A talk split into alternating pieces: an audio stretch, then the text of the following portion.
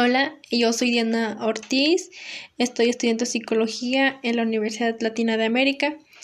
Bueno, eh, hoy les compartiré o platicaré un poco acerca del estudio psicológico del aprendizaje y pues empezando para definir, eh, para poder señalar, bueno, el comienzo de la psicología como una ciencia exactamente, pues es un poco difícil, ¿no? Pero este, aunque las investigaciones eh, la investigación psicológica sistemática comenzó a aparecer a finales del siglo XIX, pues aquí hay unos personajes que influyeron de forma significativa en la teoría del aprendizaje, pues estos fueron Gunn y Ebbinghaus, eh, que fueron dos personajes muy importantes de las cuales ahorita hablaremos.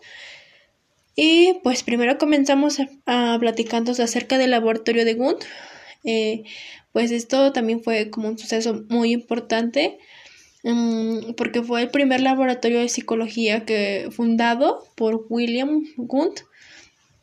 Este, bueno, en Alemania en 1879, aunque William James abrió un laboratorio de enseñanza en la Universidad de Harvard cuatro años antes. Eh, quería, pues, él quería establecer a la psicología como una nueva ciencia y para eso, pues, adquirió su laboratorio, puso su laboratorio y pues este fue el primero, este fue el primer laboratorio de psicología en la que pudieron eh, realizar eh, experimentos, fue, fue de forma más experimental, ya no fue de forma teórica, empezó a cambiar y en este establecimiento, bueno, de un laboratorio psicológico fue especialmente importante porque pues marcó el paso de la teorización filosófica formal o un mayor énfasis en la experimentación y la instrumentación. Acá fue donde se pasó hacia los experimentos, dejaron la teoría y comenzaron con los experimentos. Bueno, Igual este laboratorio eh, de atrajo pues muchos investigadores para, para estudiar los distintos fenómenos eh, psicológicos. Eh, aquí igual se estudió como la sensación, la percepción, los sentimientos de reacción, también la asociación de a las asociaciones verbales. La atención y los sentimientos y las emociones. pues empezaron a, a estudiarlos más a experimentar más acerca de ello. Y pues además Kuhn ah, fue, fue eh, tutor de muchísimos psicólogos eh, que posteriormente pues fundaron eh, laboratorios en Estados Unidos. Y pues aparte de que pues Kuhn creó la primera, el primer laboratorio, en su laboratorio no se produjeron grandes descubrimientos psicológicos o experimentos fundamentales.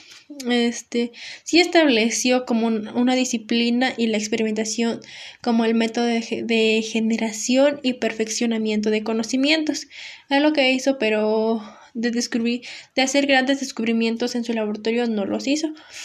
Eh, pero sí podemos tomar que es muy en cuenta que eh, pues cuenta mucho como su primer laboratorio porque fue un paso más hacia la psicología experimental. Y pues ahora eh, el aprendizaje verbal de Ebbinghaus. Eh, aquí Hermann Ebbinghaus fue un psicólogo alemán que pues él nunca tuvo nada relacionado con el laboratorio de Wundt, pero eh, él también ayudó a, a, validar el método experimental y a establecer a la psicología como ciencia. bueno, pues Ebbinghaus, él se centró en investigar los procesos mentales elevados mediante estudios sobre la memoria. Él como que estuvo más centrado en esto. Bueno, y este autor igual aceptó los principios de asociación y creyó que el aprendizaje y el recuerdo de la información aprendida dependen de la frecuencia de expresión, um, de la frecuencia de exposición al material. Y bueno, aquí eh, hay Mm, como algo muy interesante que me llamó la atención, que pues Evan Gauns era un aviado. Era un investigador que pues a, a menudo, bueno, él se utilizaba a sí mismo como sujeto de estudio eh, bueno, en un experimento, bueno, diseñé, él diseñaba este, listas de sílabas sin sentido, observaba cada sílaba brevemente, hacía, un, hacía una pausa y luego observaba las siguientes sílabas, así determinó la cantidad de veces que necesitaba repasar la lista para aprenderla.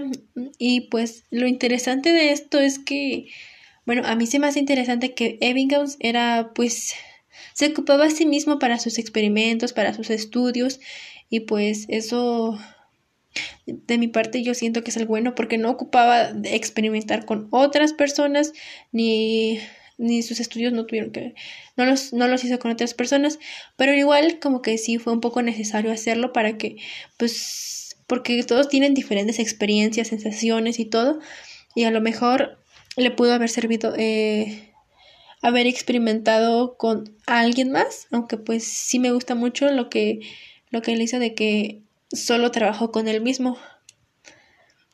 Y bueno, eh, también aquí les hablamos del estructuralismo y el funcionalismo, ya que pues aquí el trabajo de Gunn y Ebbinghaus era sistemático, eh, pero estaba restringido a aspectos específicos y su influencia se encontraba limitada a la teoría psicológica. En cambio, del siglo marcó la fundación de las escuelas de más influencias en el pensamiento psicológico. Estas dos, bueno, son dos de las perspectivas que surgieron, fueron el estructuralismo y el funcionalismo. Eh, bueno, aquí un poquito les explico del estructuralismo. Eh, pues eh, aquí, aquí está el autor de Edward Tischner este fue estudiante de Wundt eh, y pues fue nombrado director del laboratorio de psicología de la Universidad de Cornell, lo cual permitió introducir los métodos experimentales de Wundt a la, a la psicología estadounidense. Y pues aquí eh, la psicología de Tichner, bueno, esta que con el tiempo llegó a conocerse como estructuralismo, este representaba una combinación del asociacionismo con el método experimental en este y fue bueno, como más acerca del método experimental de que Gunn y Tichner y otros estructuralistas utilizaban con más frecuencia y pues aquí eh, igual para definir un poco eh, nos falta bueno definir el funcionalismo aquí bueno el funcionalismo podemos explicar que mientras Tichner estaba con Cornell, los estudios psicológicos surgidos en otros lugares desafiaban la validez del, del estructuralismo. Entre ellos estaban los postulados de los funcionalistas.